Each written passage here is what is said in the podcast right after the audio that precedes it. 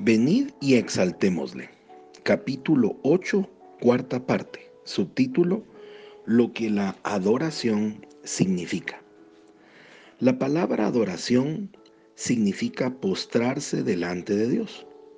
Es el acto de inclinarse o arrodillarse como un símbolo externo de una actitud interna de gratitud y sumisión. Nuestras manos son instrumentos de adoración. El levantar nuestras manos es también alabanza. Cuando hacemos esto, estamos diciendo, Señor, heme aquí.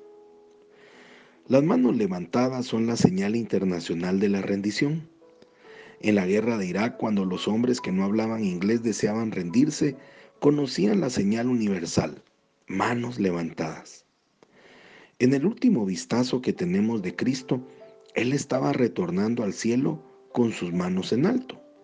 Nos dice Lucas capítulo 24, versículos del 50 al 53. Luego los llevó de allí a Betania y levantando sus manos los bendijo. Pero sucedió que mientras los bendecía, se apartó de ellos y fue llevado a las alturas del cielo. Ellos lo adoraron y después volvieron muy felices a Jerusalén y siempre estaban en el templo, alabando y bendiciendo a Dios. Amén. El exaltar al Señor debe ser el centro de todo lo que hacemos. El Salmo 63, versículos de 3 al 4 nos dice, Tu misericordia es mejor que la vida, por eso mis labios te alaban. Yo te bendeciré mientras tengas vida y en tu nombre levantaré mis manos. Repito, tu misericordia es mejor que la vida, por eso mis labios te alaban. Yo te bendeciré mientras tenga vida y en tu nombre levantaré mis manos. Si deseas del todo ver a Dios en tu hogar, sintiéndote perfectamente cómodo, entonces sabe que esto ocurre cuando le alabamos. Cuando Jesús encontró a la mujer en Samaria, ella le contó en su plática que Jerusalén es el lugar donde se debe adorar, según Juan 4:20. A esto Jesús respondió en Juan 4 del 22 al 23. Ustedes adoran lo que no saben, nosotros adoramos lo que sabemos, porque la salvación viene de los judíos pero viene la hora y ya llegó cuando los verdaderos adoradores adorarán al Padre en espíritu y en verdad, porque también el Padre busca que lo adoren tales adoradores. Observa la última línea de esta cita bíblica. Dios está buscando personas que lo adoren. Subtítulo, comienza a adorar a Dios. Tú puedes ser la respuesta de la búsqueda de Dios. Tú puedes satisfacer la pasión de nuestro Dios. Honestamente, creo que no existirán prédicas en el cielo, solamente alabanza. ¿Quién sabe que sí a través de la eternidad nos damos cuenta que nuestro máximo propósito sea cantar una y otra vez al Señor las palabras de este Salmo 150 que dice, Alabado sea Dios en su templo, alabado sea en la majestad del firmamento, alabado sea por sus proezas, alabado sea por su imponente grandeza, alabado sea el Señor al son de las trompetas, alabado sea el Señor con su salterío y arpa, alabado sea al ritmo del pandero, alabado sea con flautas e instrumentos de cuerda. Alabado sea con campanías sonoras, alabado sea con campanías jubilosas, que todo lo que respire alabe al Señor. Aleluya. Subtítulo La máxima dimensión. Hace algunos años escribí un pequeño libro titulado La máxima dimensión o también nombrado La dimensión final. Este libro describe una dimensión de poder espiritual que pocos hombres han experimentado, pero que es una dimensión que creo estará disponible para todos los cristianos en tiempos finales. Hasta ahora, muchos de nosotros hemos estado deseando conocer algo de Dios, nos hemos sentido satisfechos con oír su voz ocasionalmente y sinceramente creo que el habitar del Espíritu Santo dentro de nosotros es la relación más cercana que podemos experimentar con nuestro Dios. Pero en estos últimos tiempos, Dios nos está buscando, Dios está buscando gente especial que no se sentirá satisfecha con nada menos que con lo máximo que Dios puede ofrecer.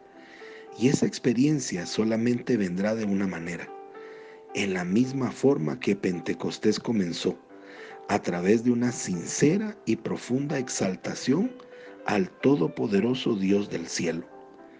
Dios está buscando hombres deseosos de arriesgarlo todo. Pregunta, ¿deseas tener más de Dios en tu vida? Si así lo deseas, entonces debes estar dispuesto a sacrificarte y orar y adorar. Este es el comienzo para liberar el plan especial de Dios para esta hora final. Comienza ahora a esforzarte sinceramente por tener una perfecta unidad con Jesús a través de la oración y la alabanza. Desea que su naturaleza sea tu naturaleza, que sus palabras sean las tuyas, su conocimiento sea tu conocimiento, su amor sea tu amor. Cuando entramos a sus puertas con alabanzas, podemos convertirnos en uno con Dios. Entonces el mundo se asombrará ante los milagros que hagamos y las montañas que movamos. Subtítulo, No hay empleados para Dios. Hasta ahora, nuestra relación con Jesús muchas veces ha sido la de un patrono con su empleado. Nosotros dos compartimos el mismo ambiente básico y objetivos generales, pero muchas veces no compartimos esa misma pasión, ese mismo corazón, ese mismo celo. Muy raras veces un empleado voluntariamente se sacrificará por el bienestar de la compañía. Dios no está buscando empleados. Él está buscando copropietarios de su Espíritu Santo él desea habitar en sus alabanzas. Efesios 5:30 dice, porque somos miembros de su cuerpo, de su carne y de sus huesos. Cuando estamos unidos con Jesús por medio de nuestras oraciones y alabanzas, somos hechos uno con Él por Dios mismo.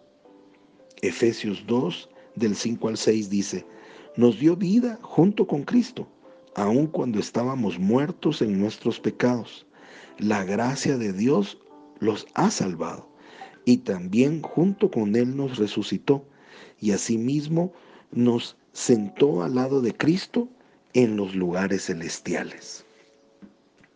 Nuestra máxima dimensión es ser uno con Jesús para que podamos vivir como Él vivió, caminar como Él caminó, realizar los milagros que Él hizo, conocer la voluntad del Padre y desear sacrificarlo todo para alcanzar ese propósito ordenado dividamente para los últimos tiempos. El andar en esa dimensión comienza en oración y alabanza. Si deseas caminar en esa dimensión, debemos desear buscar y hacer la voluntad de Dios, no importando el precio. De tal forma se vació Jesús de sí mismo que estaba dispuesto a experimentar los golpes, la corona de espinas, los azotes y la muerte en la cruz. Esas dolorosas experiencias no eran su deseo, pero él conocía y entendía que era la voluntad del Padre para esa hora. Jesús estableció un patrón para sus seguidores para que ellos también gocen de esa especial relación que él tenía con el Padre. Le gustara o no, el sacrificio era parte del patrón espiritual. Segunda de Corintios 2.5 nos dice, porque así como abundan en nosotros las aflicciones de Cristo, así también por el mismo Cristo abunda nuestra consolación. Soy Pablo Zárate y te deseo un día lleno de bendiciones. Hasta mañana.